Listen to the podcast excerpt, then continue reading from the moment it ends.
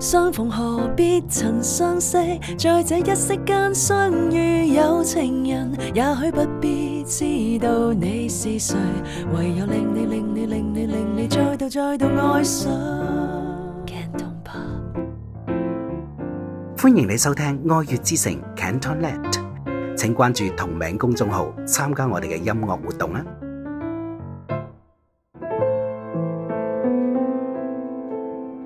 誒、呃上到《愛粵之城》誒、一生所愛嘅啲被訪者呢，誒、我識得就係好多好多嘅朋友呢，都係啲奇人嚟嘅。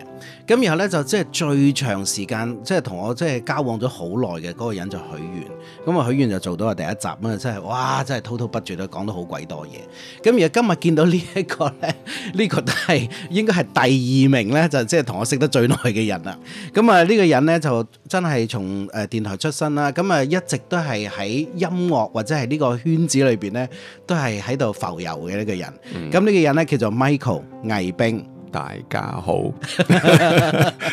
好擔心我嘅廣東話係會點講？賴嘢會你太正呢，反而唔係好習慣啊！令我你知唔 知？嚇咁啊，你係咩時候聽到我做節目嘅？嗱，其實我聽到你做節目呢，係我九二年大學畢業嗰時，廣東話都唔識講嘅。嗯我係去佛山嘅誒、呃南海規劃局做設計，哦，你即係畢業之後呢，係喺體制內。係啦，我其實係公務員嚟嘅，嗯哼，就係、搞你邊個學校畢業啊我上海同濟同濟啊，同濟學但係點解城市規劃。咁勁嘅學校走去咁嘅地方呢？誒呃嗰、時好簡單，就係、就係、上嚟廣東啦。嗯，但係同埋讀書係未好好讀噶嘛，係一路都出去玩噶嘛。 所以咩廣州啊、深圳啊，即係嗰啲大城市係冇人要我啦。唔係嘅。但係我又覺得好好彩啦，因為嗯雖然嚟到即係廣東省好細一個地方啦，喺佛山住啦，嗯，但係以前好中意廣東歌啊嘛，冇錯。讀大學嗰時。唉個個人都係噶啦。但係就谷住我係誒、呃要好快去學廣東話同人做嘢咯，因為嗰個地方唔似嗯即係廣你去到州、深嗰圳，個，冇人同你即係去到嗰哦講度國語啊嘛。 O K O K，但係而家我去佛山呢，個個都冇人同我講廣東話，你知唔 知？係我啱啱琴晚先去完，全部都講國語喎。但嗰係個時代真係唔同嘅，特別係我去做嗰啲村鎮嗰啲規劃，係嗰啲鄉下嘅誒建委主任啊，或者咩，即係我我其實好算好勁咯，我可以聽得明。但係如果你唔講，人哋都唔會同你咩嘅。溝通唔到係啊，啊係啦。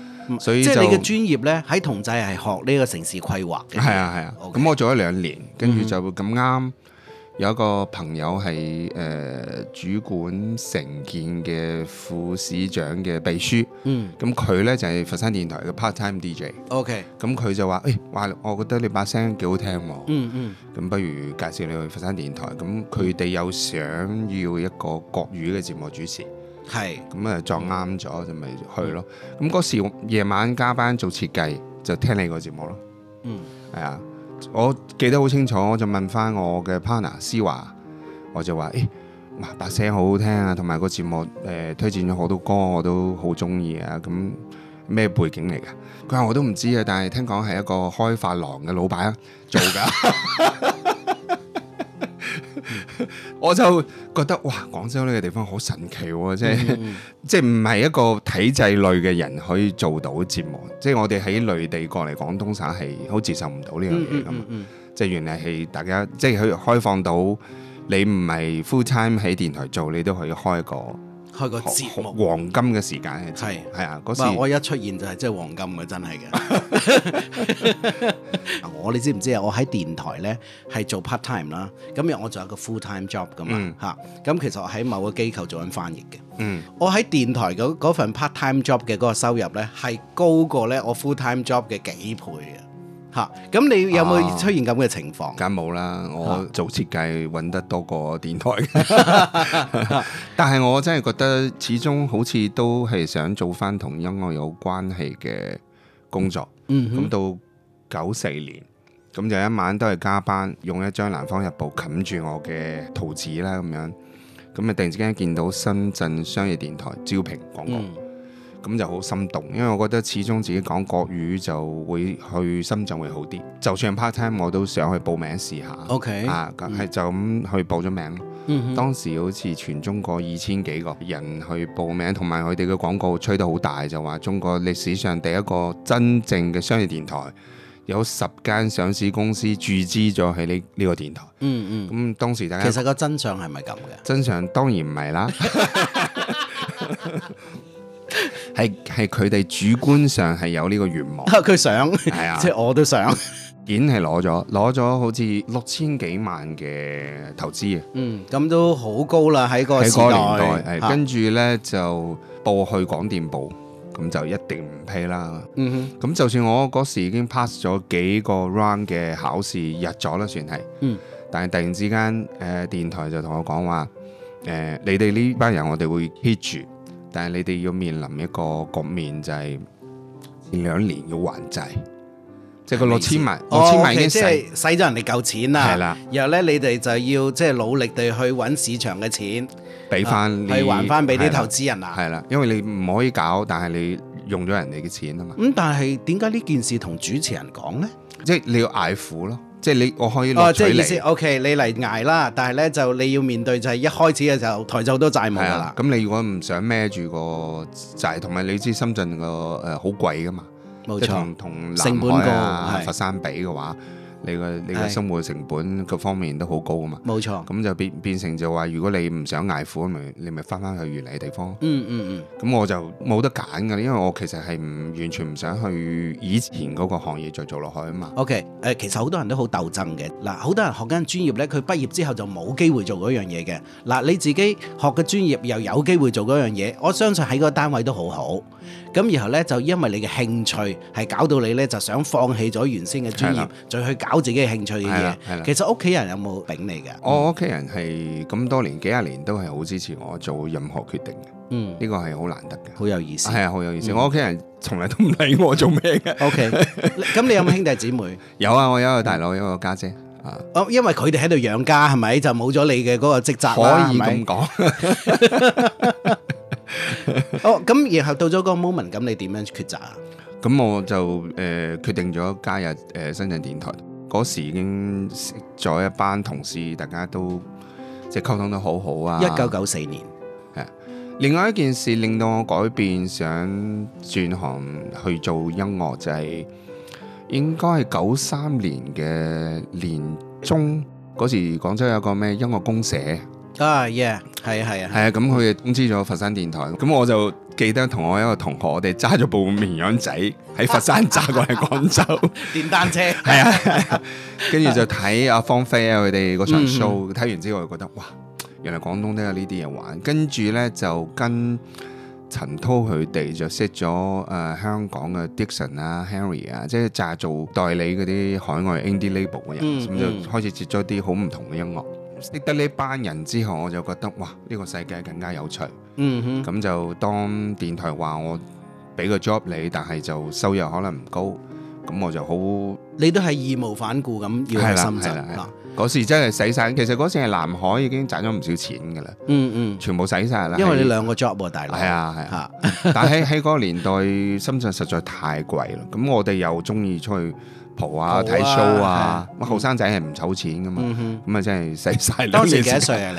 當時我七零啊嘛，嗯咁就廿四歲咯。嗯哼，係啊，跟住到誒九五年開始，我就喺電台開始做啲同廣告相關嘅一啲節目，咁就開始即係多啲收入啊！即係除咗電台份糧之外，有啲第二啲收入。即係會 call 啲客啊，咁樣就開始誒走向呢個商業化啦，自己係咪？係因為我其實做建築出身啊嘛，其實我要去做地產廣告，我有自己嘅專業橋橋咯。嗯哼，即係我做咗個房地產嘅一個 talk show，咁我就揾咗全深圳最勁嘅三個地產中介，揾嗯三個好勁嘅人上嚟做嘉賓。咁其實我自己唔使做 sales，佢哋幫我 sell 已經係完呢，幫你 sell 緊啊啦，啊我 就俾翻一半 commission 俾佢哋得㗎啦， 你講晒商業秘密出嚟先。 誒冇乜所謂嘅而家。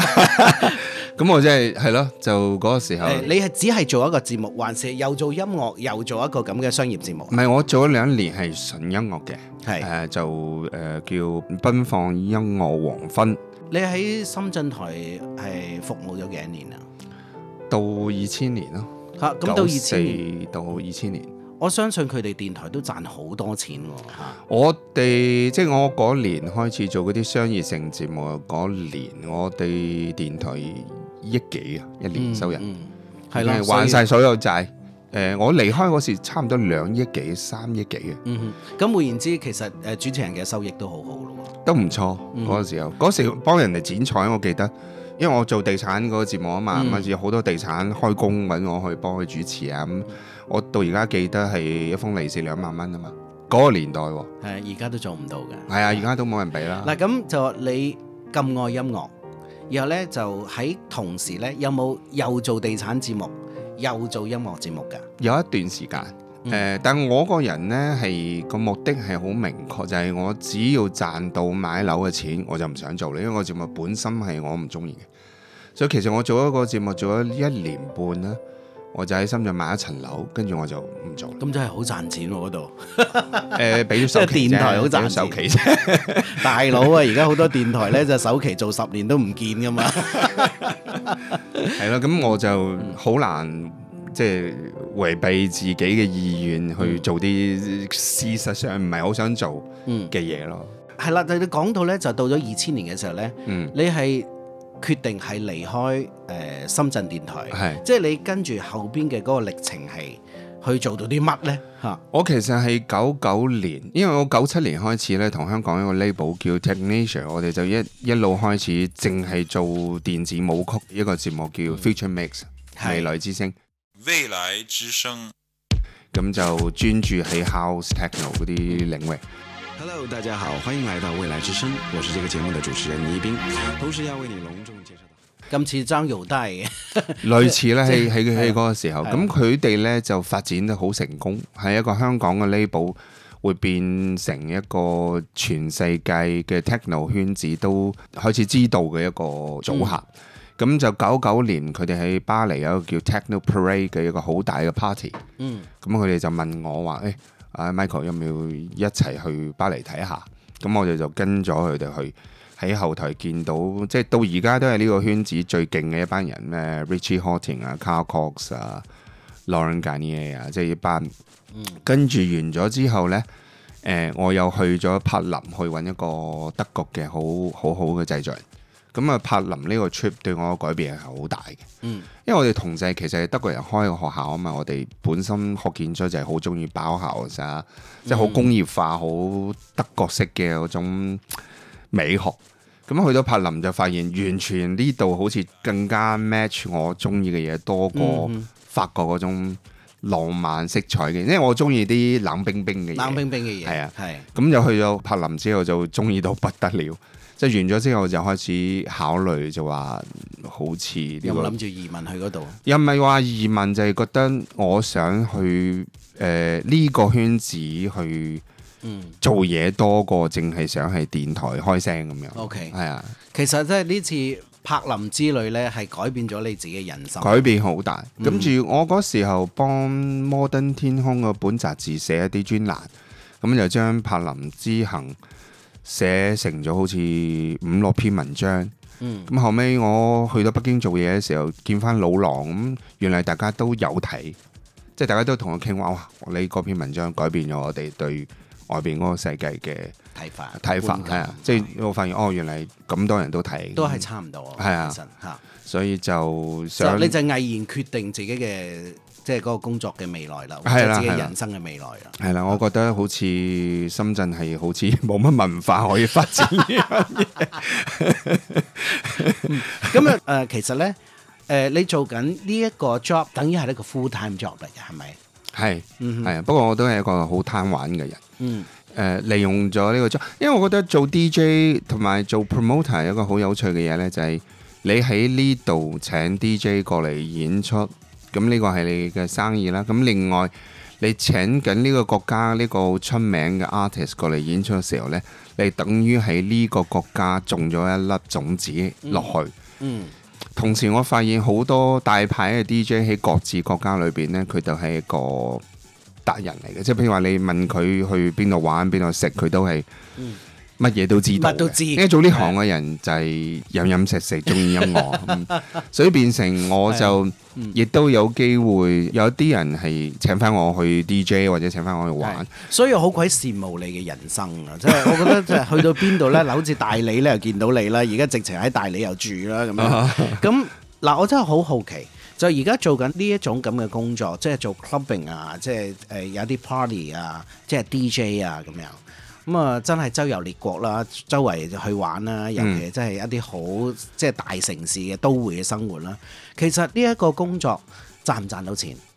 啱開始嘅時候，即係零二到零八年，我覺得係賺錢嘅， OK，因為嗰個時候國內做嘅人唔多，同埋嗯呢嗰、個利潤係高噶嘛。阿峰子知道我哋第一次做 DJ Crush 咁 underground 嘅 DJ，、我嗯哋純利好似有十幾萬啊，係嘛咁勁㗎，係嗰時喺上海 啊嘛，係係啊，即係一個 party 可以賺即係係一個 party 可以揾係、十幾萬，係啊，即係嗰個年代係係係唔差嘅，黃金時代。係啊。嗯，後尾我又開始做 agency，即係幫人買嗯 artist，咁、 artist 都都賺唔少嘅。係到到後尾就做嘅人多啦，同埋利潤空間就低咗好一多定係咁。啊，就咁就開始砌自己嘅 brand。咁嗯到後尾我就、我算喺呢個音樂圈子裏邊做嘢做得最雜嘅一個人，啊嗯即係通常啲人做 DJ 或者自己開 club。或者做 artist，但係好少人，譬如話我管個 Benz 文化中心年半，嗯，我去睇下音樂做咗三年，咁即係做唱片公司知道嗯做 N 啊，即係變成我差唔多成個音樂圈子裏邊所有嘅工種我都做過晒啦。所以咧， 我覺得就係你真係一個幸福嘅人，就係興趣又可以令到自己誒生存得唔錯，甚至乎咧因為個 job 咧搞到你周遊列國，係咪？係可以咁講，咁誒、我哋講咗即係昨天啦，或者嗯係而家啦，你希望即係以後嘅倪兵 Michael 會係點樣嘅人啊？我而家去咗一間美國嘅音樂發行公司做中國區 director，嗯咁叫 One RPM，係一個好有趣用算法嘅邏輯幫人做流量嘅一間哼，好摩登喎。係啊，發行公司。咁我個理想好簡單，我就係想幫中國有機會去國際發展嘅音樂人。 OK 去外國發展就係咁， OK，因為我覺得其實好多好後生、好有天分嘅音樂人係埋沒咗喺呢個市場，嗯。係啊，呢、個就係我而家最想做嘅。即係而家你嘅 job 其係要 seeking 係要揾一啲即係本地優秀嘅音樂人咧，去向外係幫我哋出海，推廣推薦係哦嗯啊係啊，幫佢哋揾錢咯。即係好似我同好多音樂人傾就話係流量變現呢件事冇人係信嘅，因為你喺網易度，就算你有一百萬流量，你可能淨係換翻二千蚊人民幣。嗯但如果你 Spotify 有一百萬流量，你可以攞到四千二百蚊美金，嗯哼，所以其實係一個本質嘅差別，即係完全唔同啊，係啊個同埋商業邏輯係嘛，嗯冇錯。咁中國音樂人係冇人覺得自己喺平台度可以揾到賺錢到，錢，佢就覺得誒、哎我有一百萬流量，我可以巡演去賺錢。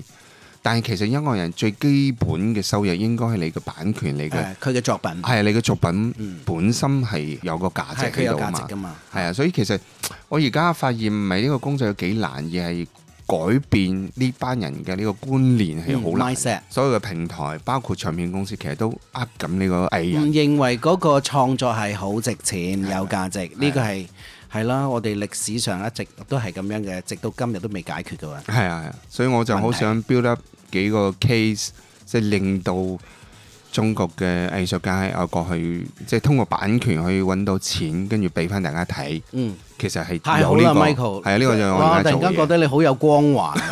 係啊係啊，唔係我準備推薦幾個 artist 俾你先。係係係係我係個 job 啫，呢個 job 就係要我做呢樣嘢啊嘛。咁係一個偉大嘅 job 嚟嘅。係啊，所以我好嗱，我中哋而意家呢個做緊《愛 job。粵之城》都係一個偉大嘅 job 嚟嘅，知唔知？係啊，即係本來我唔做嘅，俾人就掹咗出嚟做。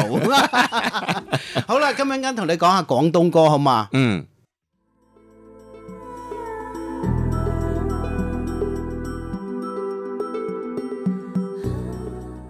敞開心扉，重拾記憶，傾出你嘅一生所愛。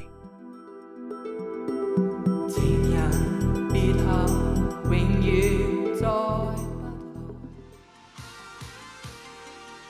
Michael 啊，我哋呢啲人呢，即係從細吸收嘅音樂資訊呢，最早期我相信都係從廣東歌開始，會唔會？係㗎，係㗎。喂，你第一個聽嘅即係粵語歌係邊個啊？誒校長譚詠麟係啊，喺我讀初中嘅時候，一個同學借咗餅帶俾我，嗯好似係暴風女神，我記得係。哦係啊係啊，OK，嗯咁啊算係佢高峰期啦嚇。狂風、冷風，路似狂龍。巨浪亂撞亂動雷電，用疾勁暴力劃破這世界震裂天空。但係而家睇翻，其實佢嗰個時代歌全部都係翻唱日本歌。冇錯，日本啦，或者係有部分嘅呢一個歐美嘅作品啦，其實嗰個時代都係咁樣，係啊。係啦，我我有一段時間同阿公石良好 friend 嘅，咁佢嚟邊都住我屋企，咁我同佢有傾就，因為嗰時啱啱同 Sandy 散咗，咁心嗯心情唔係咁好，咁、我同佢講話你不如上嚟北京，咁都唔係好耐嘅啫。就係三年前，係啦係啦三年前，佢就同我講，佢話佢覺得 Canton Pop 呢其實係係唔得，係由商台開始原創開始就唔得啦。佢話 Canton Pop 最高峰其實係翻唱日本歌嗰個時 cover 代 version 係啦。啊，OK，佢話哦呢個反而理論好有意思係啊，啊佢話反而開始原創之後，成個 Canton Pop 嘅嗰個靈魂冇咗啦。嗯，嗱，因為我上個星期就見咗香港一個有名嘅 artist 嘅，咁佢嘅嗰個理論同阿公生咧又好唔一樣喎。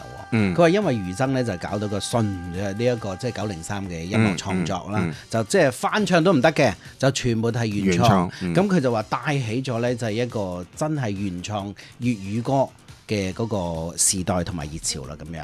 咁但係咧就我聽到好似你公石良嘅呢個理論咧，我又聽到好耐嘅。有另外一啲做唱片公司嘅朋友講咧，就因為咧我哋係互相學習啊，嚇咁啊，所以咧就話無論係歐美嘅還是係日本嘅最頂級嘅啲音樂人嘅創作咧，係令到我哋香港嘅樂壇咧有好大嘅嗰個 inspiration 啊嗯嚇係啦嗯，好好大嘅嗰個咁啟龚發世良根本就唔係中國人嚟噶嘛，佢鬼仔嚟噶嘛，嗯所以佢出身係好 jazz funk soul，佢嗯係嗯嗰類佢就嘅係嘢， soul 嘅係啦。啊 mindset 咁其實當年日本嗰扎 city pop 其實係跟美國嚟噶嘛，冇錯所以成個基地同到而家我哋叫巴拉嘅，即係全部都係 balance。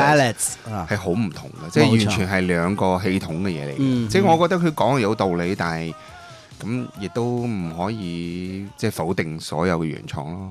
係啊，完全同意嗯，嚇。你有冇一個誒粵語歌嘅偶像，或者你最中意嘅男歌手？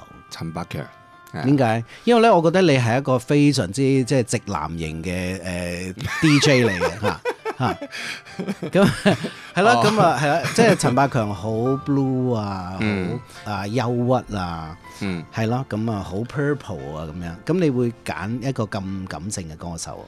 我覺得以前嘅 Canton Pop 同而家比最大嘅唔同，其實係一個情感上嘅唔同啊。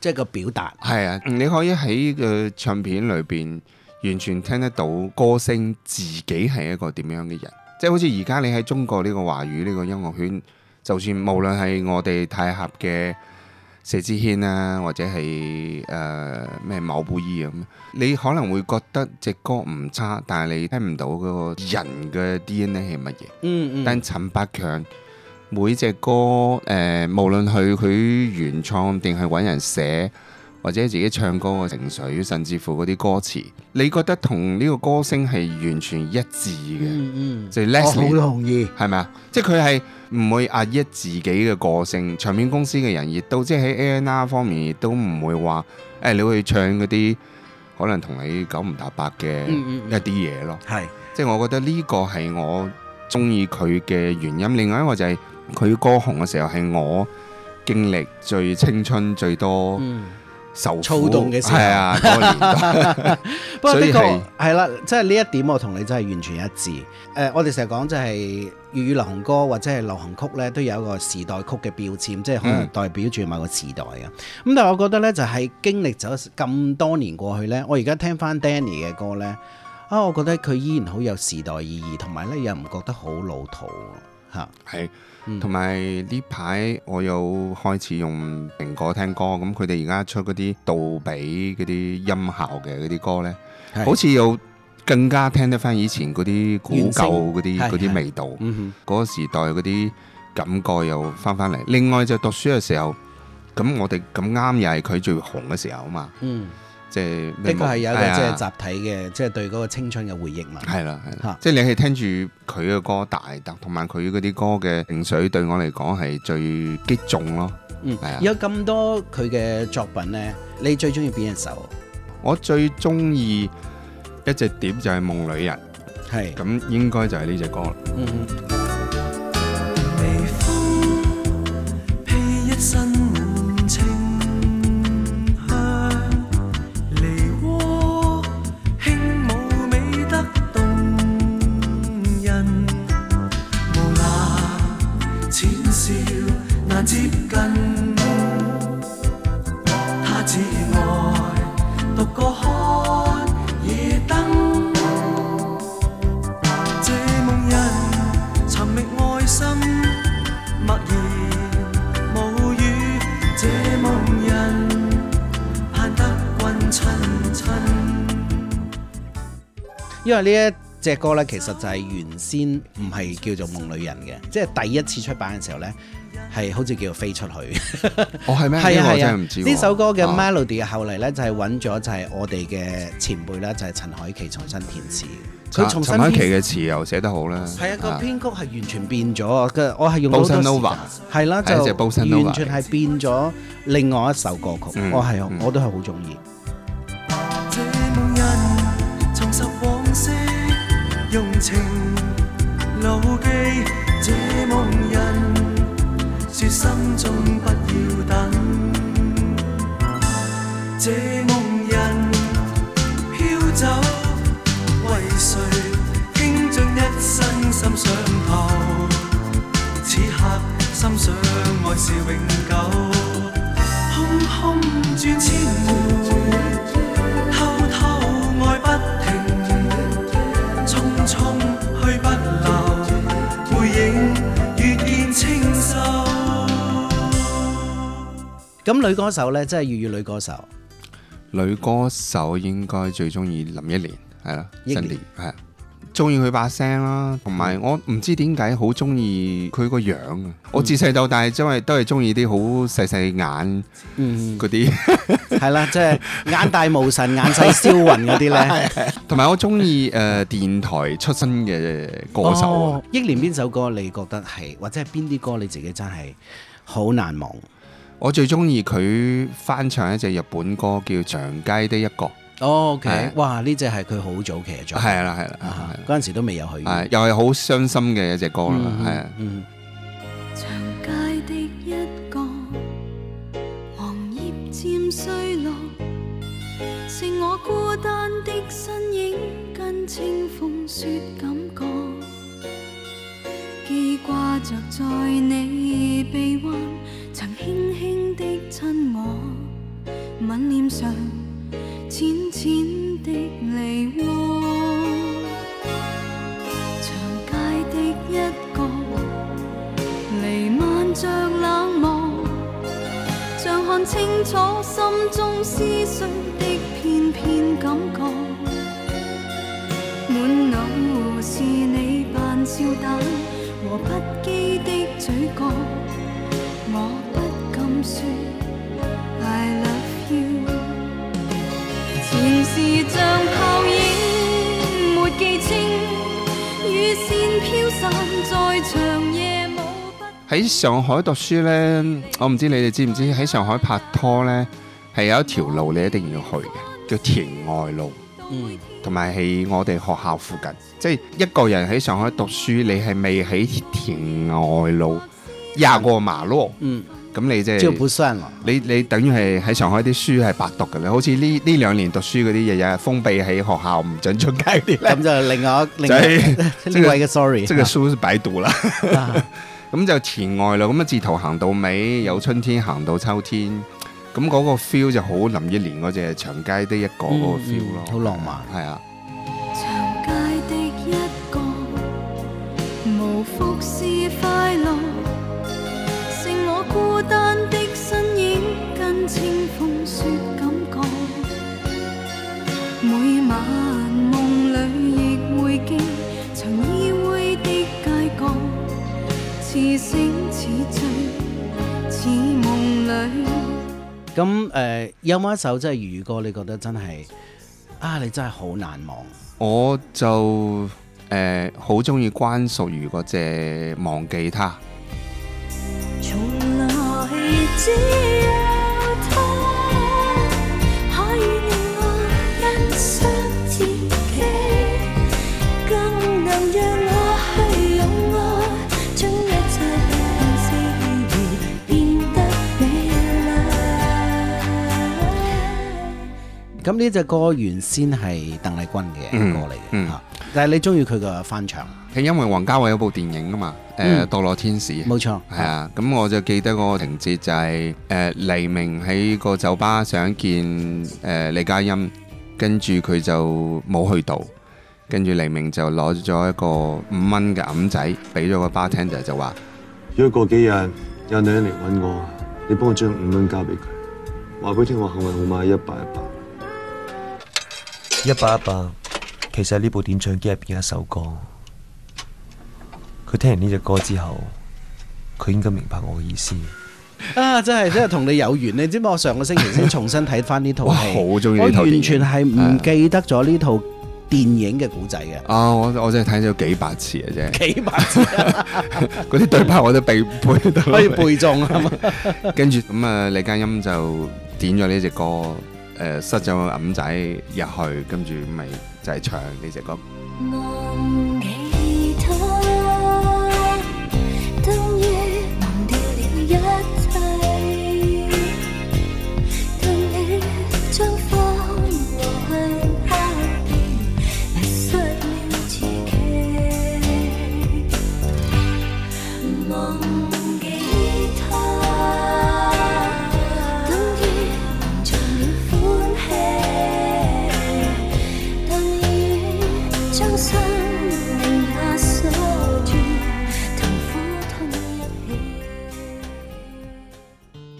咁香港有好多樂隊，我發現咧你揀咗咧有一首歌係下嘅， 究竟應該點？係啊你知唔知啊？呢首歌咧曾經係直情上晒我腦嘅嚇。咁我完全冇諗到咧， 我有一個 DJ 嘅 後輩咧，同我一樣咁愛呢首歌。你話粵語歌嘅組合咧，你最中意呢一首係嘛？係啊，係啊，係啊。係啊點解會揀呢只歌？其實下我最中意嘅其實係嗰只叫 Beautiful Night，但係嗰只係一隻英文歌嗯英文嘛，係咁就唔啱我哋嘅主題，咁就係揀咗呢只咯。星期六嘅下晝放咗工，一個人揸住飯盒坐喺九龍公園外面，冇乜胃口，只係擔住支煙，望住個天。瞓緊又諗翻起以前，於是，一幅一幅嘅圖畫就出現喺腦海裏面。要兜幾多圈先到達終點？究竟應該點？究竟應該點？啊究竟應該點？有雞先定有蛋先？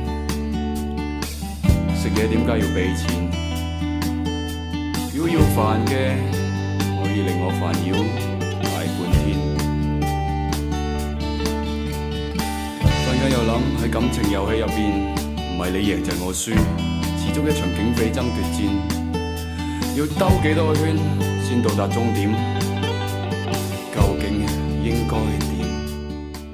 咁因為我同下就識咗好耐，跟住我同阿 Tim 即係個主唱係好係好好嘅朋友，好朋友係啊啊。，佢想嚟大陸發展，基本上係因為我啦。係嘛？因為我從嚟未同佢做過訪問，亦未同佢有任何嘅交往啊嚇。誒、嗯。你同我哋啲聽眾多介紹一下下係點？下其實係一對好英倫嘅香港 band，冇錯咁 Tim 咧，佢細個時喺加拿大長大，咁佢又係聽嗰啲 Joy Division 嗯啊，即係嗰啲好英式嘅搖擺，大嘅一個小朋友啦。跟住佢個吉他手叫 Edmond，亦都係外國讀書翻嚟嘅。係咁佢哋翻咗香港之後，就好想搞一隊比較英式嘅樂隊，咁就誒、呃、現場亦都好爆，因為佢哋好即係歌其實誒、呃旋律係好聽嘅，但係現場係好燥底嘅，嗯咁變成好快就開始出名。咁有好多演藝圈子裏邊嘅人就好中意佢哋，好似誒、香港好出名一個導演叫彭浩翔，嗯彭浩翔嗰呃誒嗰時嗯佢喺商台做編劇啊嘛，係咁佢就喺最早喺我記得一個廣播劇叫《獨臂少年》，咁其實已經開始用下啲啲歌噶啦，跟住到嗯後尾，佢第一次做導演做咗嗰、個。誒誒咩殺手啊，咁就用咗呢個 Beautiful Night 做嗰、個、呃、電影嘅插曲，係 À. 啊，咁其實好多人中意佢。咁我因為同阿 Tim 實在太 friend 啦，佢嗰時未上嚟發展之前，都成日上深圳揾我。到而家都仲記得廿幾年前嘅一個場景，就係、我哋兩個坐喺深圳一間好出名嘅夜店門口傾偈，咁就見到好多香港上嚟玩嗰啲僆仔，嗯即係演晒金毛啊，即係嗰啲嗰時仲有啲社會青年係啊社 會青年，咁嗰時毒品都幾泛濫啊嘛，嗯咁你 feel 到嗰班青年上嚟係係玩呢啲幹啦。什麼嚇？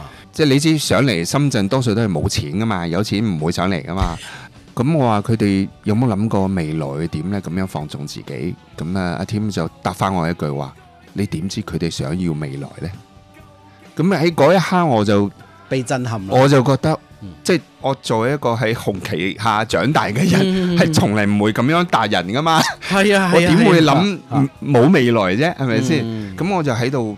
我哋永遠都相信明天會更好，係啊，係啦係啦。。咁我嗰時就會覺得，哦，原嚟呢個世界其實有好多地方嘅人係話知佢聽日係點啊。佢嘅邏輯就係思維同嗯你係完全完全唔同，所以嗰個時候我就更加開始理解佢嗰啲歌，即係究竟應該點裏邊唱。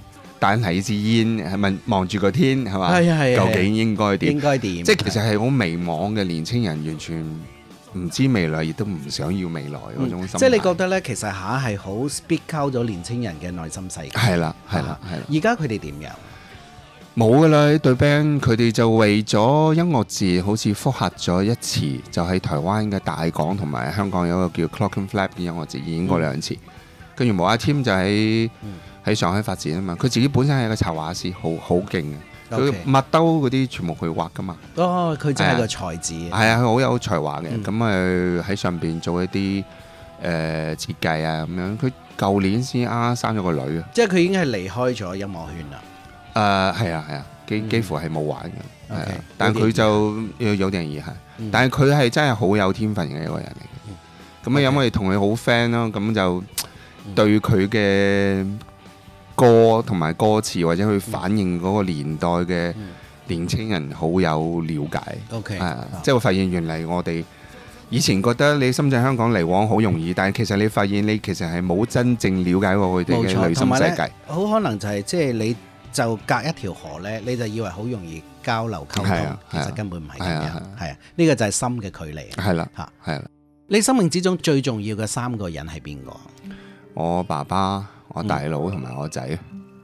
？OK，嗯啊，誒、送三首粵語歌俾呢三個人。送俾我爸爸就係一生不可自決。嗯，點解會揀呢只歌？啊嗱，呢只歌其實對於我嚟講係好有古仔嘅。第一個呢，就係、曾經我喺深圳電台做節目嘅時候呢，差唔多每個星期我可以收到一個聽眾來信，跟住個信封上係嚟自《惠州日報》呢、個人呢，我覺得係一個女仔嚟嘅，但係我完全唔知佢叫咩名。嗯，咁佢次次呢，就喺個信紙裏邊呢，寫一個佢自己嘅一個古仔，個文筆係好好嘅。嗯，跟住呢，每封信嘅題目係一首陳百強嘅歌嘅名。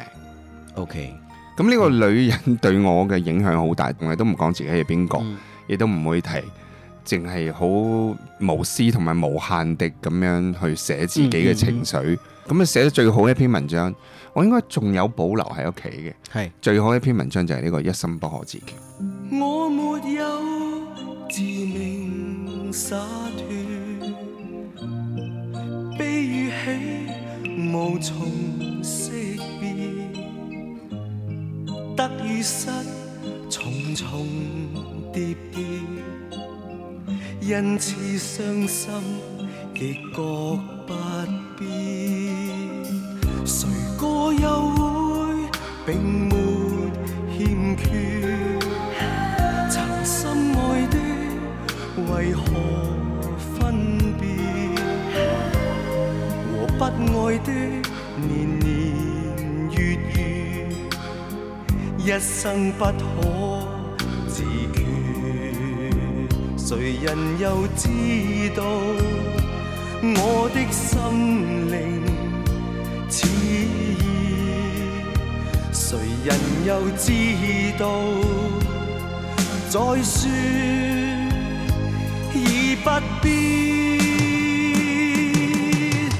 仍然愿一生一世的欠缺，不想再暴露我於他人前。你會令誰人自覺生可戀？即使天天也在變。後尾咧，我爸爸咧係一九年過咗身，咁我就翻去誒陪咗佢最後一段時間。咁我爸爸咧係有一個好曲折嘅人生啦。咁佢參加革命就去咗內地建設。我爸爸係上海人嚟嘅，一世都入唔到黨。咁佢五零年去到內地嘅時候咧，收到一一封信係嚟自南京市商業局嘅一封檢舉信。係咁喺封信裏邊講晒我哋屋企，因為我我爸爸屋企一大半人全部去咗台灣。嗯咁我伯父啊，我哋我嘅姑丈啊，嗯或者堂伯父啊，全部都係國民黨嗰啲大官嚟嘅。係咁呢封信裏邊寫得清清楚楚，我爸爸有啲咩親戚做咗咩官，幾年嗯咁去咗台灣咁。即係好似俾人舉報咁樣。係啦，咁呢個人呢，就我爸爸到臨死前都唔知係邊個。 O K，跟住誒，即係所以你爸爸想入黨嘅係因為嗰個政審唔通過咯。就係因為呢封信，係當然都放低啦，呢一世都係咁過啦，咁亦都好好彩，文革嗰啲都冇算誒好大嘅傷害係好大。我爸爸一世人就唔係好出聲嘅，所以你唔知佢嘅內心世界係點係樣。，即係你哋兩個即係父子，其實個交流都係好淺嘅。係啦，跟住嗯到臨走之前有一晚，佢已經好耐講唔到嘢㗎啦。嗯，咁突然之間有一晚我照顧佢，佢突然之間好大聲同我講話：我不是特務，我不是特務。嗯，咁我呢個係佢一生嘅心病嚟嘅。係啦，佢呢一世有一個病，其實佢一路未放低。嗯，佢到後尾其實係對屋企人或者對所有嘢其實都睇得好開㗎啦。但係呢件事係佢入咗棺材都好無法放想下好想知道嘅事。嗯所以我就用咗呢隻歌嚟形容我爸爸咯。佢一生 OK 係有一樣嘢係唔可以自決嘅。嗯，你有個家姐，有個哥哥，嗯咁然後咧，你送首歌俾阿哥，嗯嚇，因為我誒、呃我大佬大我十四歲，所以哦佢其實係承擔咗半個老豆嘅嗯一嗰個個責角色嗯任，係啊。咁對於我嚟講呢，即係我大佬一世嘅古仔對我影響好大，嗯，包括佢有咩可以分享嘅？我自細到大開始食寫字之後呢，我就一路都去佢嘅房間偷偷地睇佢寫嗰啲日記， 即係佢因為佢大我太多嘛。嗯，咁你就我好好奇，我就發現好多嘢呢，就係、完全唔係我老豆老母諗嘅表面嗰樣嘢咯。嗯即係我爸爸媽媽就會覺即得係認為呢個哥哥係咁樣係嘅，啊即係我爸爸其實係啦，佢根本唔係咁樣，佢內心世界係另外一回事，係啊嗯即係譬如話誒，哦佢有誒上山下鄉嘛，嗯嗯咁我要下放嘅時候咧，我阿媽就會覺得哇，去農村受苦又很喎，辛苦啊，嗯咁又點點點，即係一路都覺得誒，我要犧牲我嘅工作，令到佢上嚟。我哋嗰個年代有頂替咁，頂即係係係頂職咪係啊啊頂即係你可以職係啊提早退休，啊我你俾退咗休，然後咧就我個位就會俾阿仔啦，啊，咁個仔又喺農村可以翻嚟城市咁樣咯。跟住我，但係我揭開我大佬喺下放嗰個時候寫嗰啲日嗯記，第一頁寫住雏鷹展翅飛 飛飛，即係完全唔係唔係一個傷心嘅事對佢嚟講係嘛？ set 終於可以 myself 離開 free，係離啦開屋我企終於啦啊可以嘅，即係同你告別 啦，問可否感到給你望見到的不是我？問問聲我為何只會日日過，想得更多。所以我就用咗陳百強呢首叫《我的故事》嚟形容我大佬，就係、其實係佢一路喺我爸爸媽媽心目當中係一個標杆啦，即係佢就是一個標準的好孩子，啊，是吧係一個一家之主係嘛，嗯嗯即係佢乜嘢都話晒事，咁佢亦都真係好似半個老豆咁樣嗯睇住我，好即係 decisive 但其實佢內心裏邊其實係一個好澎湃嘅嗯嗯一個搖自滾己青年嗎？佢係佢唔係淨係搖滾嘅，係佢係乜嘢都做過嘅人嚟嘅。 OK 好大膽同埋好到而家六十幾歲都仲係好很勇猛啊 punk。哦，係係 punk。佢佢係一個好好 punk 嘅人。咁而家你哋係咪好朋友？都仲係差唔多都隔兩日三日都會 keep 住聯絡，係嘛？係啊因為我同我兩個哥哥嘅即係關係都比較疏離。係啊，係啦，係即係我同我大佬係好 friend 嘅，即係佢係我嘅明燈，嗯即係有咩事我都會，即係我即係直到今日，你依然認為佢係你嘅偶像之一。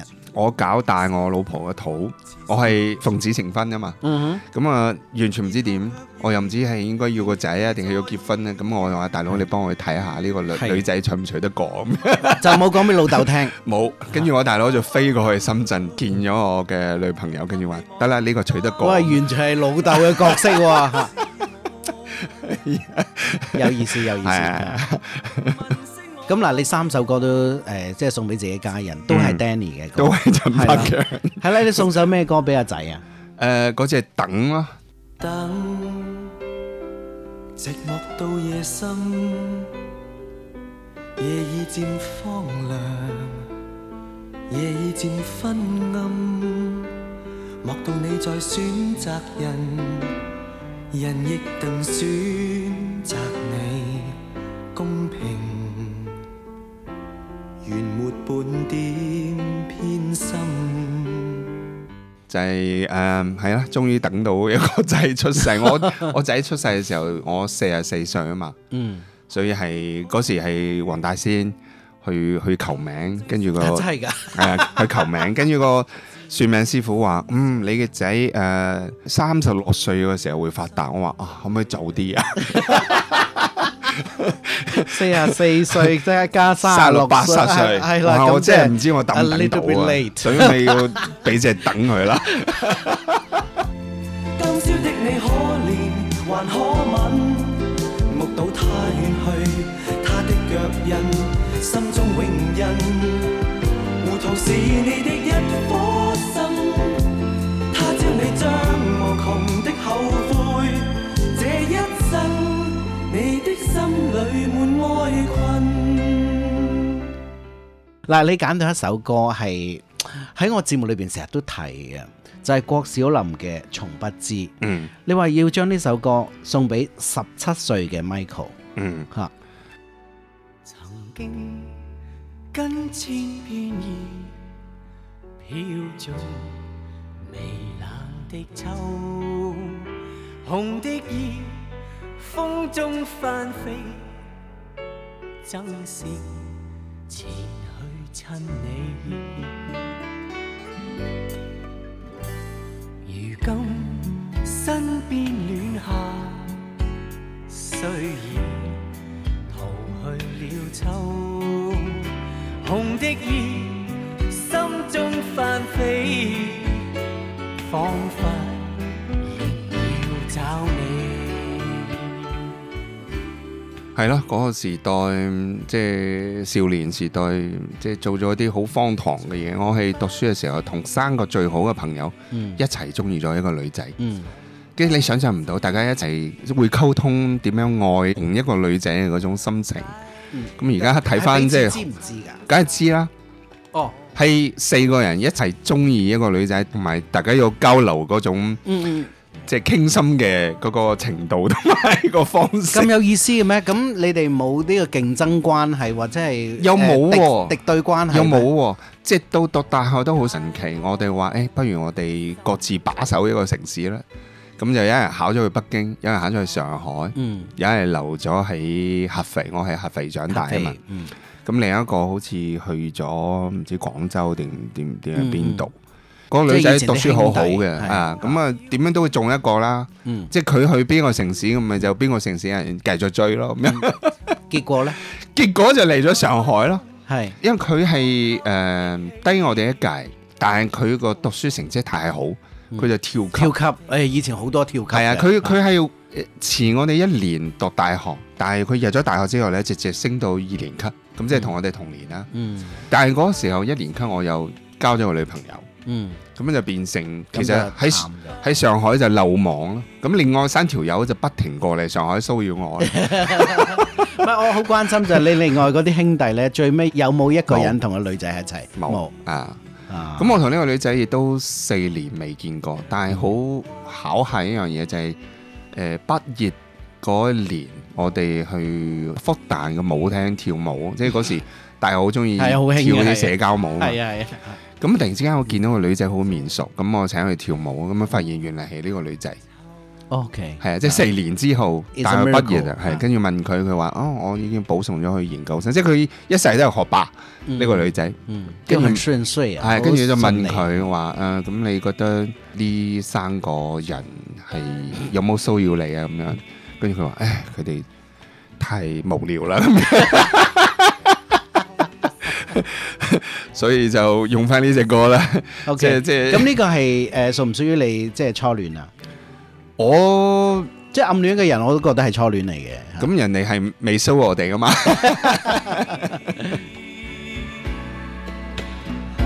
解我心中有秋意，從不知，從不知，哦解你衷心我所思。你拍過幾多次拖，或者戀愛過幾多次？喺即係呢五十年嘅生涯裏邊，咁拍拖就唔少嘅，但係你話銘心刻骨嗰啲，其實都唔係好多次啫，係、啊，送一首歌俾一個前任，哇，嗯，我揀咗一隻叫李老 闆，嚟自林海峰嘅歌，好唔浪漫呢次 又又唔係陳百強啊，誒又唔係陳百強，係啦其實係因為中意呢只歌裏邊有一個歌詞係講着絲襪嘅 OL，我話要跟林夕去信佛，咁點解 O L 要着絲襪？諗得多個腦好鬼實，啲屏風樓又好鬼密，個商場冷氣好超現實，豬扒飯點解焗得咁核突？翻公司我扮老實，現實係成日俾人窒，老細問一句得唔得？我話得，我有抑鬱。我係好奇怪嘅，有我好係大嘅性幻想。係啦，我曾經有十年時間，我只係中意同 OL 拍拖嘅。我唔知點解就中意嗰個 figure，即嗯係司馬嗯高進鞋咁，誒誒長頭髮咁，唔知點解，嗯即係從嚟都唔揾嗰啲圈中嘅女仔嘅。我就 對對 OL 係有幻想嘅，我係。咁但係點 解即係因為係林海峰呢一首歌就寫咗一個咁樣嘅誒，係啊 啦，有形象有句咁嘅詞啊，嚇啊啊唔係因為我仲以為係鬧佢，你知道廣東話你我知老闆啊我知我知我知，其實係因為中間一句咁嘅詞。嗯哼。到星期日，適中啤酒，再嚟多幾 round 我都仲得。我唔理邊個財政司，淨係知我想印銀紙。你個老闆乜都話知。不過我發現咧，其實你揀歌咧，就係、其實喺粵語歌嘅範圍都非常之廣啊。誒、我真係乜都聽。係咯，就話你揀到一首歌咧，係送俾一個暗戀嘅人咧，竟然係阿蔡國權嘅《懷念你一世紀》。 係啊，仍散出絲絲的美感，即使不經意，都足以使我着迷。無奈你偏裝出冷感，彷彿不可以闖進你的心底。為何仍然像有顧忌？我說我會用愛護填補你，自問我對你體貼也合理，從來沒要你不歡生氣，你卻便築起一些距離，難於捉摸的你。啊就算你有牽涉別離，仍然在某處痴痴想你，每晚懷念着你一世紀，愛着你。仲記唔記得暗戀過嗰個人啊？嗯，都記得嘅，都嗯記得嘅。誒、啊同埋又唔算完全暗戀啦，即係我哋係行埋兩個月度啦。但係即我覺係得已經係拍咗拖㗎啦。係，但係我覺得佢個心係一路都冇喺我呢度。嗯嗯，所以就算兩個人喺埋一齊，都好似個感覺都仲係暗唔係拍戀咁拖樣，係啊，係啊。但佢係傷得幾深嘅一個女仔嚟嘅，即係嗯同埋你係其實好重視佢咯。係啊係啊嗯係啊，係一個港女。我發現港女真係好咁勁你當時有錢未先？我我唔係一講港女，即刻諗起就錢㗎啦 嘛。又唔係錢嘅問題，係佢呢就幾有才華嘅，咁佢都有錢嘅，但係佢個價值觀係好恐怖。比如呢，譬如話佢大佬係好爛賭嘅，成日問佢借錢，但係有一次大佬俾個大耳窿追，就係話如果你唔幫我墊錢，我可能連條命都冇嘅時候，咁佢話我儲錢係為咗去日本留學，咁佢竟然冇俾到錢俾佢大佬。嗯 OK，即係當然佢話佢大佬成日都講大話啦，嗯嗯但係問題係即係換咗係我覺得我點都唔會冇呢個險噶嘛，係嗯係即係你一個屋企明白嘅人，嗯就算佢講大話，我都幾萬蚊啫，我都都會盡力係啦，係啊嘛？，所以嗰個價值觀嘅嚇到我啦。嗯，即係但係你嗰個時候又好迷戀佢，所以好矛盾，即係咁愛嗰種情都係好誒不知所謂㗎啦。係啊係啊，即係呢個價值觀係完全咁。佢人前有一個藝術家，有一個嗯各種身份，係一個好光鮮亮麗嘅，但係個另外一面係嗯完全見唔得人嘅一個咁 樣嘅奇怪嘅嚇物體嘅。嗱，代表呢種心態其實有好多歌嘅，你點解會揀蔡國權呢一首歌？我真係唔係好記得呢只歌，我相信我聽過。因為我自己問我自己，咁咁多年中意嘅女仔，有冇邊一個你好似一世都放唔低嘅？嗯咁就真係呢個女仔咯。 OK，係啊。而家有咁冇啊聯絡？誒而家冇聯絡，但係好死唔死，佢同我一班老友有 開檔做咗生意。咁你而家你見翻佢，冇嘢噶啦，而家冇嘢啦，嗯而家冇嘢啦。咁佢都結婚生仔啦，已經嗯係啊。但係係咯，我甚至乎都想揾佢幫手做嘢添。但係嗯見到佢都仲係有少少怪咯，都係。嗯哼，你最中意邊句粵語歌嘅歌詞，或者係可以衝口而出嘅？誒係係一句粗口嚟嘅。嗱，唔好望住我鬧啊！就係有時我真係好佩服你哋呢，嗯母語啊，完全唔係粵語，但係呢，有時你哋即係嚟到廣東之好後，鍾意鬧熟粗口啊嗯熟悉咗粵語之後呢，你哋即係懂嗰個粵語嘅嗰種能力呢，係比我哋強 啊！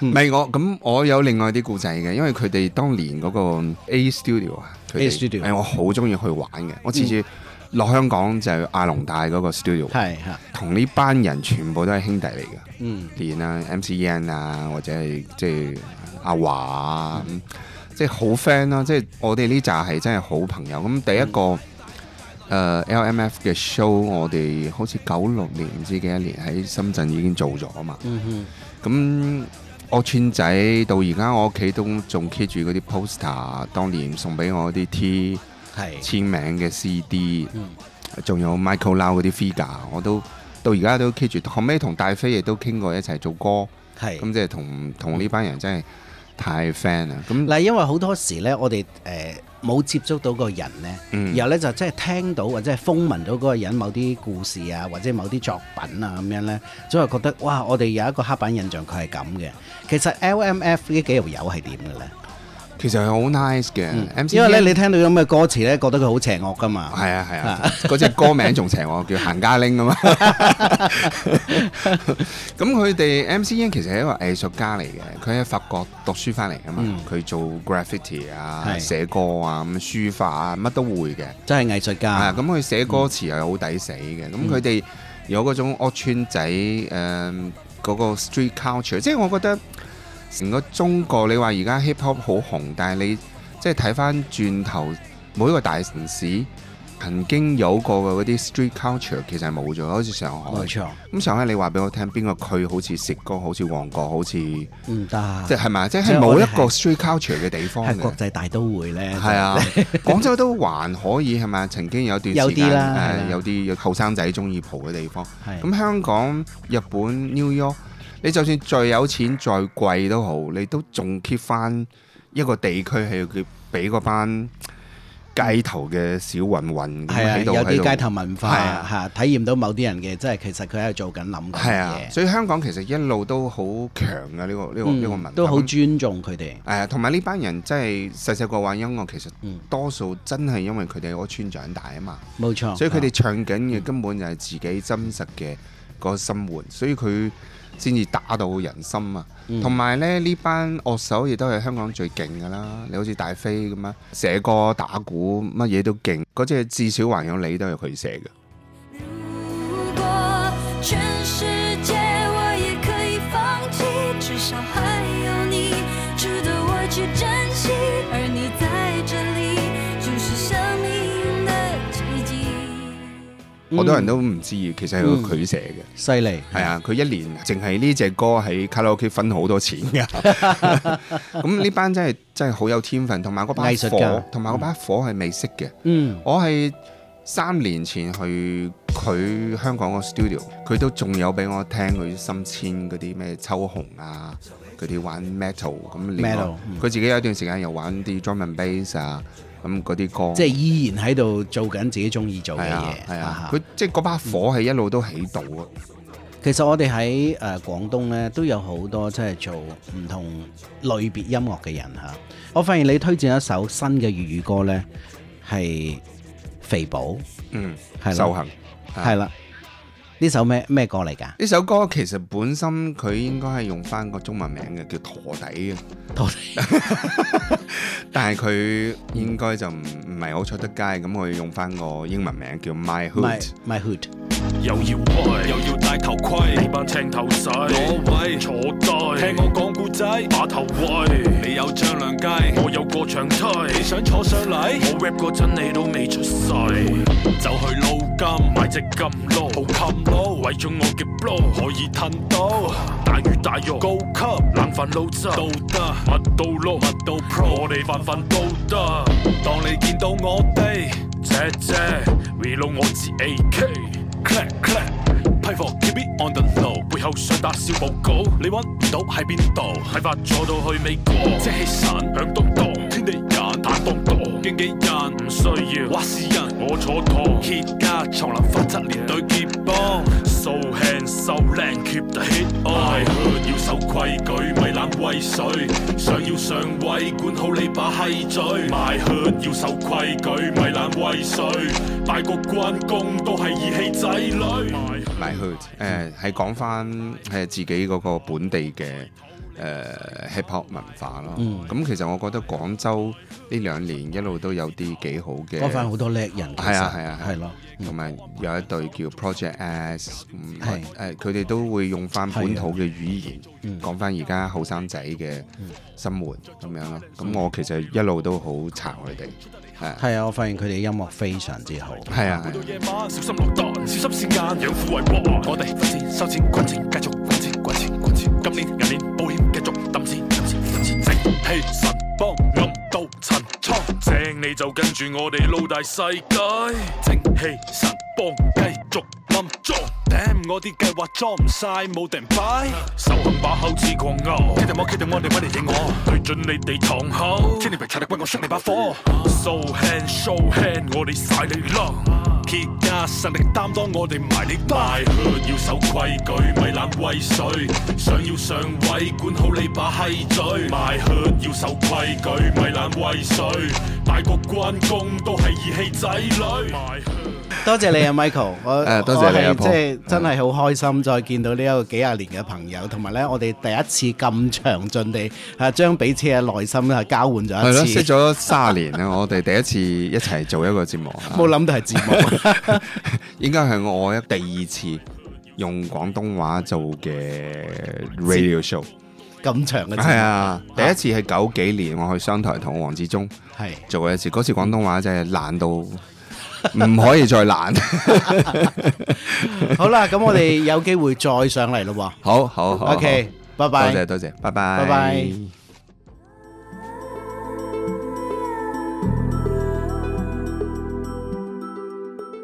敞开心扉，重拾记忆，倾出你嘅一生所爱。